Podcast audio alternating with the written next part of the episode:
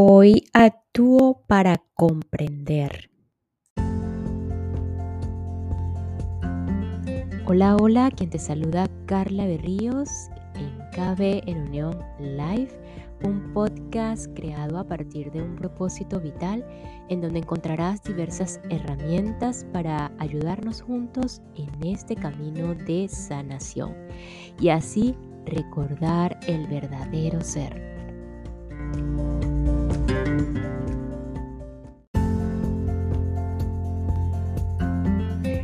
Progresivamente en la práctica hay movimiento, acción y esto nos puede llevar a la comprensión que nos conduce finalmente a la sabiduría. No lo sé, no me crean nada, es cuestión de verificarlo. Y hoy en este nuevo tema de las leyes del universo y de la vida, según Gerardo Smelling, pasamos enseguida al capítulo 2, leyes fundamentales que rigen el universo recordándote que son siete leyes, leyes del amor, de la manifestación, de la polaridad, de la evolución, de correspondencia, de armonía y de la naturaleza. ¿Cuáles serían las leyes superiores y sus características? Y así sucesivamente desarrollaremos cada una de estas leyes.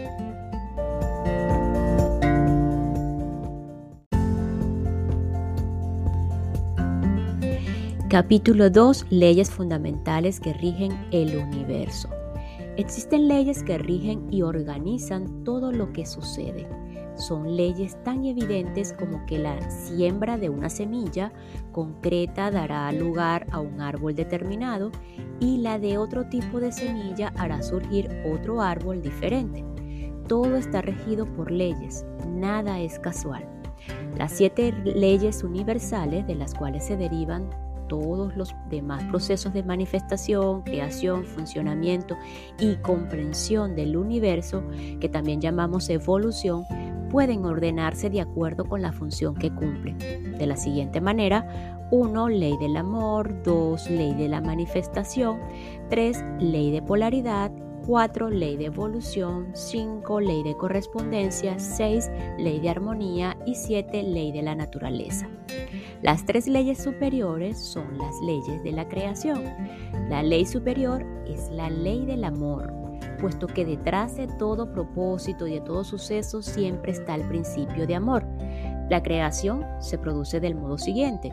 Primero la ley del amor contiene una información por ejemplo, una idea en la mente y después ésta se manifiesta a través de la ley de la polaridad. Por ejemplo, con un rotulador que sería el principio masculino y una pizarra que sería el principio femenino. Todo lo que tiene forma es una creación. Hay dos tipos de creaciones, las de Dios y las de los seres humanos. Estas últimas están también en el absoluto porque nadie puede crear algo de la nada, sino que todo existe previamente como información. El hombre participa de la capacidad creadora de Dios. La creación se produce cuando el principio masculino actúa con el principio femenino y esta interacción está regida por la ley de la polaridad.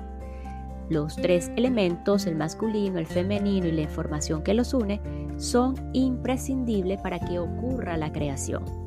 El amor no puede expresarse sino a través de una mente pura o inocente y nunca a través de una mente contaminada con conceptos de bien y mal, de culpables, castigos o venganzas. Por eso lo primero que necesitamos hacer para que el amor se exprese a través de nosotros es limpiar nuestra mente de conceptos equivocados.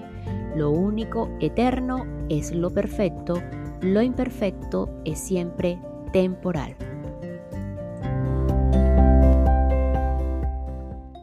Y esta pausa es para enviar un saludo a todos los que se encuentran en Asunción, en Paraguay.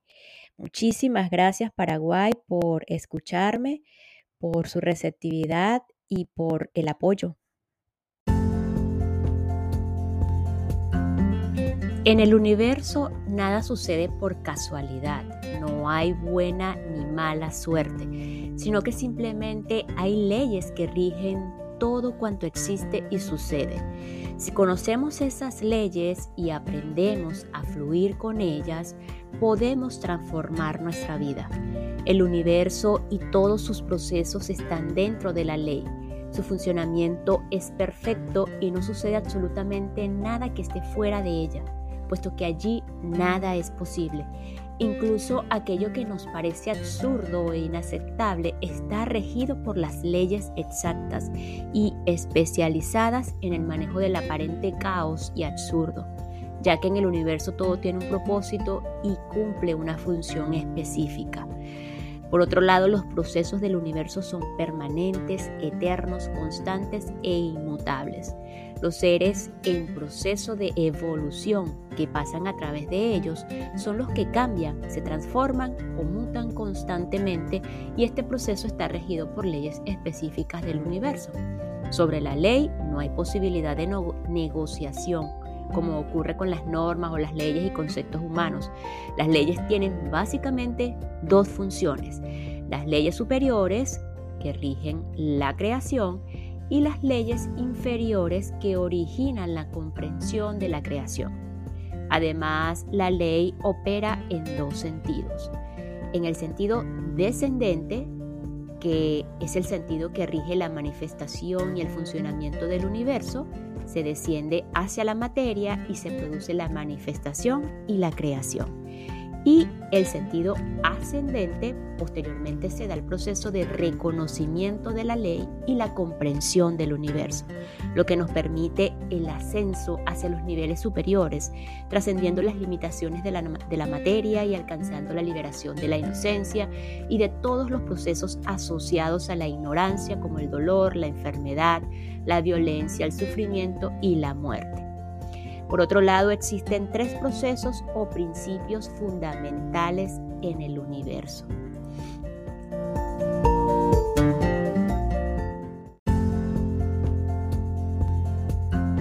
En cuanto a estos procesos o principios fundamentales en el universo, la creación y la administración de la creación, ambas regidas por las leyes superiores, y la pedagogía de la creación, regida por la ley de la evolución, eh, concreta que las leyes superiores manejan un mayor nivel de información que las inferiores, siendo esta la razón del orden jerárquico.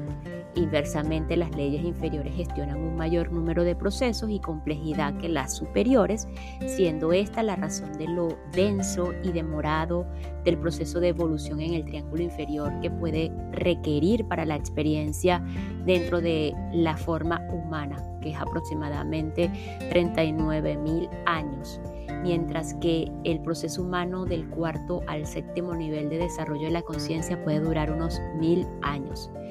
Ah, vamos aquí a hacer un resumen de las leyes superiores con sus características principales y luego pasaremos a explicar cada una de ellas.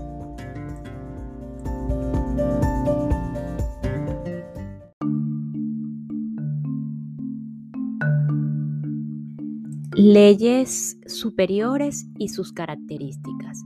Recordándote que las leyes superiores son la ley del amor, la ley de la manifestación y la ley de la polaridad. En el caso de la ley eh, del amor, sus características inviolables es que tiene la información que origina la creación del universo, permite la comprensión de la creación, que es un principio de evolución, y necesita a las demás leyes para que se puedan cumplir los dos principios antes. Eh, corresponde a la información que existe en el archivo absoluto e manifestado de la esencia del ser, lo que llamamos el Padre o el Creador. Y eh, el amor como ley es la sabiduría absoluta. En cuanto a la ley de la manifestación, las características inviolables a esta ley es que la que es, es la ley de la manifestación es la que permite que todo pueda manifestarse. La manifestación es el acto de lo inmanifestado, es la información que se muestra que existe previamente aunque no se haya mostrado ante nuestros sentidos. El hecho de que no percibamos algo no significa que no exista, sino que aún no está manifestado. Y eh, un ejemplo eh, lo colocan como un ejemplo de la hélice del avión. Cuando está parada vemos cuatro aspas, que sería lo manifestado, y cuando está en movimiento, sin embargo, no logramos percibir las aspas, sería lo inmanifestado. Maneja, esta ley también maneja los principios masculinos y femeninos y corresponde al Padre Creador y es desde donde emanan los hijos. Y la tercera ley superior, que es la ley de la polaridad, la características eh, inviolable es que en toda creación, creación existe un principio masculino que sería el emisor y uno femenino que es el receptor. El oído es femenino y la voz es masculino. Solamente a través de la ley de la polaridad la creación puede manifestarse. Es la ley que permite que se complete la creación.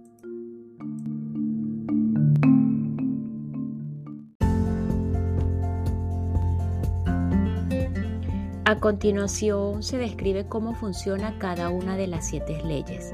Vamos a iniciar con la ley del amor. El amor es el origen de todo cuanto sucede y su comprensión libera de todo suceso. Cuando se comprende el amor, ya nada más puede suceder porque se alcanza la liberación de todos los procesos de evolución y la materia ya no es necesaria para experimentar con las leyes porque todas han sido comprendidas y también se han trascendido todas las experiencias dentro de los mundos físicos. Sin embargo, aunque haya llegado a su evolución completa, la conciencia seguirá en su dinamismo de modo misterioso. La creación del universo responde al propósito del Padre hacia sus hijos que puedan codificar en su conciencia inocente la totalidad de la información del universo y de las leyes que lo rigen, y de esta manera se fundan con él. Los creadores del universo lo hacen para que cumpla la función de ser el colegio de sus hijos, tomando la información total que existe en el absoluto. Todo lo que sucede en el universo sucede por amor.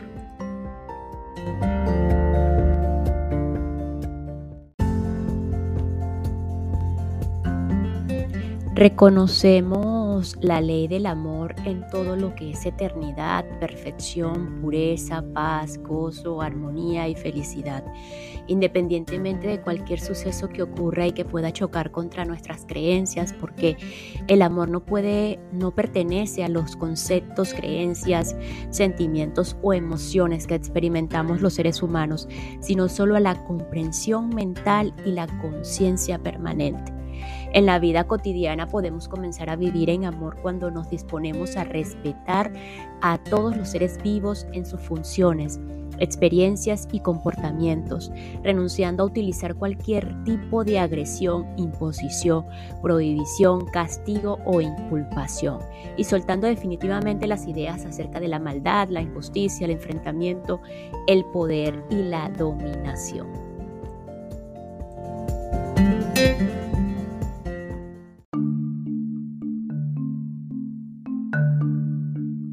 Ley de la manifestación o ley de manifestación es la que permite que lo preexistente o inmanifestado se manifieste en todo lo creado, desde lo más sutil hasta lo más denso, y es el origen de todo pensamiento, idea, palabra y obra. Es imposible imaginar, pensar o crear algo que no exista previamente en lo inmanifestado por parte de la información absoluta del universo preexistente. Cualquier proceso de lo que llamamos creación es solamente el resultado de la manifestación actuando sobre la polaridad y no realmente algo nuevo. Sin embargo, a los seres que manejan la información emanada del absoluto inmanifestado se les llama creadores. En el absoluto, está la información que utilizan los creadores para la manifestación y creación de soles, planetas, plantas, animales, humanos y en general de todo cuanto existe y sucede en el universo. Por estar el absoluto en una dimensión atemporal, no puede hablarse de antes o después, sino del estado del eterno presente. En el absoluto y manifestado, pasado y futuro, se pueden observar simultáneamente, ya que los estados donde el tiempo puede medirse corresponden a las dimensiones inferiores en las que se viven las experiencias de aprendizaje para la comprensión, es decir, en las tres dimensiones físicas y en las seis dimensiones mentales. Por, tanto, solamente hasta la novena dimensión podemos hablar de tiempo y espacio y de antes y después. Más allá de la décima y el pasado y el futuro se observan simultáneamente. En el origen de todo está manifestado en un punto neutro o punto cero. Por eso también se le llama la ley de la manifestación, también la ley de la conciliación o resultante de la unión de los extremos. La ley de manifestación se puede reconocer en los pensamientos que permiten la creación de novedades para el planeta Tierra. No hay que confundir lo no físico con lo no manifestado. Por ejemplo, el pensamiento no es físico, pero se manifiesta en la mente, que tampoco lo es. Los sueños tampoco se encuentran en una dimensión física, por eso no significa que no sean reales, simplemente se manifiestan en otras dimensiones no físicas.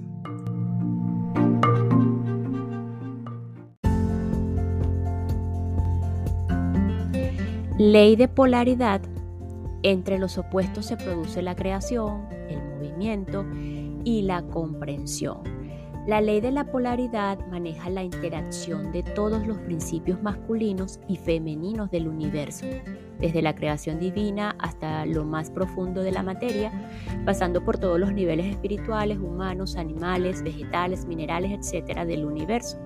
Mediante la ley de la polaridad se hace posible que todo se manifieste en lo que denominamos creación y se produzca el movimiento, el dinamismo y la evolución que se expresan en todo cuanto existe y sucede como resultado del, principio de la polaridad. La dimensión absoluta o absoluto inmanifestado es androgino, es decir, contiene simultáneamente los principios masculinos y femeninos el femenino o el perdón, el principio masculino es emisor y creador, mientras que el principio femenino es receptor y contenedor, razón por la cual en general se habla de masculino acerca de Dios, de los maestros y de los ángeles. Esto es así porque para transmitir cualquier tipo de información, ya sea para crear, enseñar o guiar, se requiere utilizar la característica emisora que es masculina. Sin embargo, los emisores no pueden hacer ninguna manifestación sin el receptor, porque recibir información, aprender y manifestar las creaciones y sus procesos de funcionamiento requieren de las características del principio femenino. Esta ley funciona básicamente por atracción de los complementarios, que es la base constitutiva de toda la materia. Los átomos existen gracias a que el protón y el electrón se atraen. Se crean las moléculas por la atracción de un átomo con otro que le proporcione los electrones de magnetismo complementario. Lo masculino y lo femenino pues se atraen para originar nueva vida. Lo suave se complementa con lo áspero lo blando con lo duro, lo luminoso con lo oscuro, lo difícil con lo fácil, lo largo con lo corto, lo alto con lo bajo, la acción con el resultado, etc. De esta forma se expresa la polaridad para dar origen a la diversidad y a las interacciones que generan las experiencias necesarias para lograr en el ser humano la comprensión del universo y de las leyes perfectas que lo rigen. Entonces, la polaridad no es lo mismo que equilibrio, que implica armonía, sino que es interacción, algo totalmente diferente. Una vez algo ha sido creado, puede equilibrarse o desequilibrarse y esto tiene que ver con la ley de armonía. Pero la polaridad no está relacionada con el equilibrio, sino con la atracción de los opuestos complementarios, como lo masculino y lo femenino porque sin las dos no hay posibilidad de creación alguna. Por último, toda la materia del universo es femenina porque es la que recibe la información.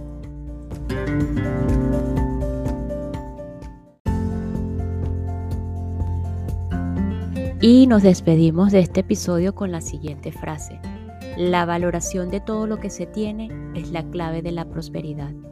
Escuchamos en el próximo episodio para continuar con las siete leyes fundamentales del universo eh, de Gerardo Smelling. otro camino más, una herramienta más para ayudarnos en este proceso de recordar nuestro verdadero ser, nuestra guía interna. Gracias, gracias, gracias.